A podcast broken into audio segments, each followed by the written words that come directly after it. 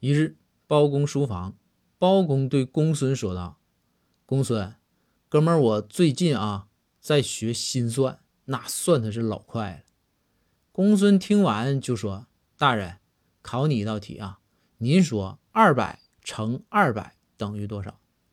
包公是不加思索的就说道：“一万两千二。”这公孙就乐了，说道：“大人，您这数也不对呀。”包公非常不屑的就说：“公孙，我问你，我就问你，快不快吧？”